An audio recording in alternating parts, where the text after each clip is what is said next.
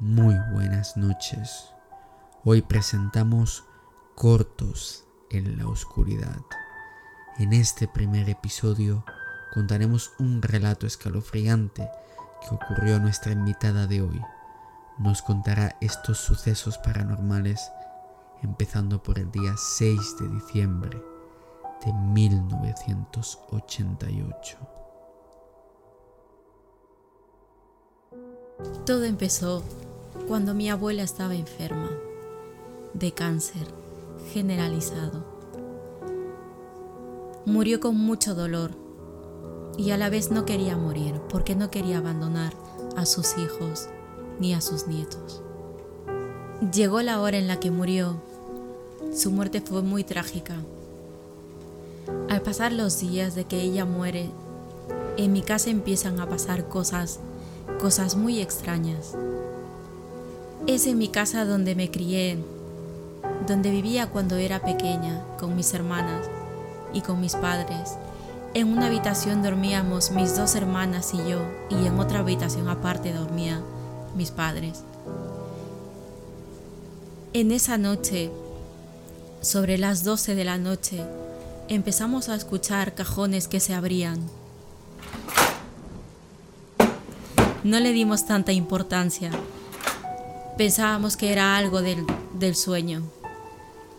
Pero seguían sonando más cosas, más cajones. Nos empezamos a asustar.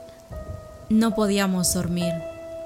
Se empezaron a caer copas y vasos de la estantería. Se abrían cajones donde estaban las cucharas. Nos asustamos porque empezábamos a escuchar muebles que se movían y empezamos a gritar, a llamar a nuestro padre. Mi padre nos calmaba, él también había escuchado este mismo ruido. Los ruidos seguían. Mis padres se levantaron, nos llamaron para salir de la habitación y salir a la calle. Y mi madre empezó a gritar, Mamá, por, por favor, para, estás asustando a mis hijas. Y nosotras estábamos, éramos muy pequeñas y nos asustamos. Mi madre nos abrazaba y seguía gritando, Por favor, para, estás asustando a mis hijas. Y salimos corriendo a la calle. Nos metimos a la furgoneta de mi padre y dormimos ahí.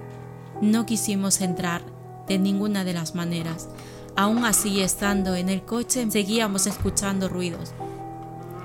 Mi madre a la mañana siguiente tuvo que llamar a un padre para que venga a bendecir la casa y pueda hacer unas oraciones, porque no podíamos estar así, no sabíamos qué es lo que sucedía o lo que mi abuela quería. Tal vez se fue dejando algo pendiente o queriendo resolver algo que no lo sabíamos, pero siguieron pasando cosas seguía viniendo el Padre para que esto no sucediera más. Esto es todo lo que pasó el día de la muerte de mi abuela. Capítulo 2 Monjes flotando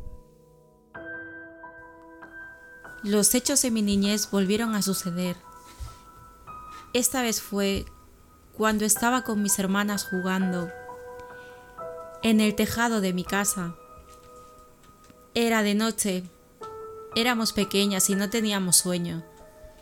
Empezábamos a jugar y a saltar, nos empezábamos a reír y a contar historietas. Cuando nos cansamos de tanto jugar, nos sentamos. Enfrente de mi casa había una carretera. No pasaba nadie. No había gente, estaba todo oscuro. Pero de un momento a otro empezamos a ver a tres personas que subían esa carretera. Pensábamos que eran tres personas cualquiera que tal vez se iban para su casa o por otro camino. Pero de pronto se iban acercando más enfrente de mi casa y nos dimos cuenta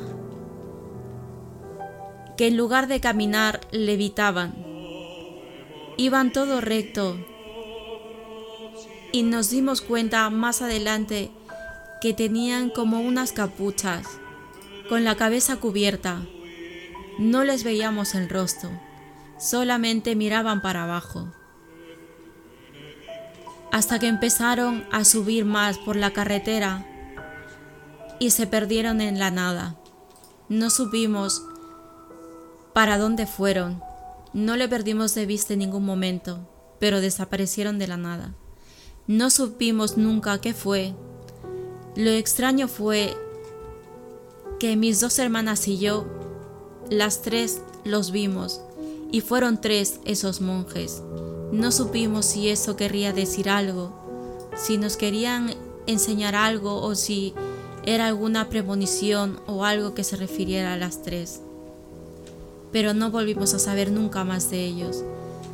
Cuando vimos desaparecer, nos asustamos y bajamos corriendo a nuestra casa y lo vimos de la ventana de reojo. Y desde ahí ya no los vimos más. Capítulo 3 El exorcismo Empezaron a suceder cosas era una noche en la que mi hermana estaba echada en la cama, descansando. Estaba durmiendo. Serían tal vez las ocho o nueve de la noche. Yo estaba sentada al borde de la cama, arreglando mi ropa, doblando la ropa, pensando en mis cosas de adolescente. Y de pronto, mi hermana de lo que estaba echada se sienta de una manera muy extraña y de golpe,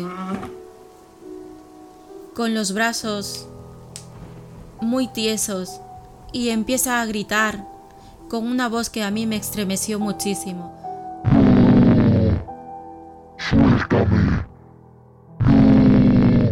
Y me asusté. Giré mi cabeza a la izquierda, que es donde ella estaba y no dije nada, me quedé muda.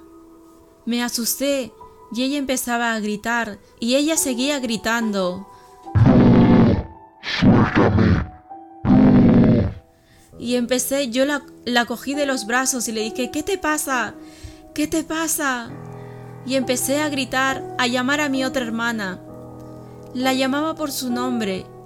Ella vino y vio cómo se estaba moviendo mi hermana, cómo cambiaba de voz y entre las dos lo empezábamos a calmar y de pronto se calmó y empezó a llorar. Lloraba, lloraba diciendo, ¿qué me ha pasado? ¿Qué me ha pasado? Tuvimos que salir a la calle, a tomar un poco de aire, ya que era una noche de verano. Estuvimos varias horas en la calle Sentadas en la puerta de casa, no queríamos entrar porque teníamos mucho miedo. Estuvimos tal vez hasta las 5 de la mañana conversando de cualquier cosa, hasta que tuvimos que entrar. Por suerte no pasó nada más y pudimos dormir. Tuvimos que dormir las tres juntas en la misma cama y rezando una oración. Y hasta aquí el final de esta historia de terror. Gracias a todos los oyentes por pasarse y nos vemos en el siguiente episodio de Cortos en la Oscuridad.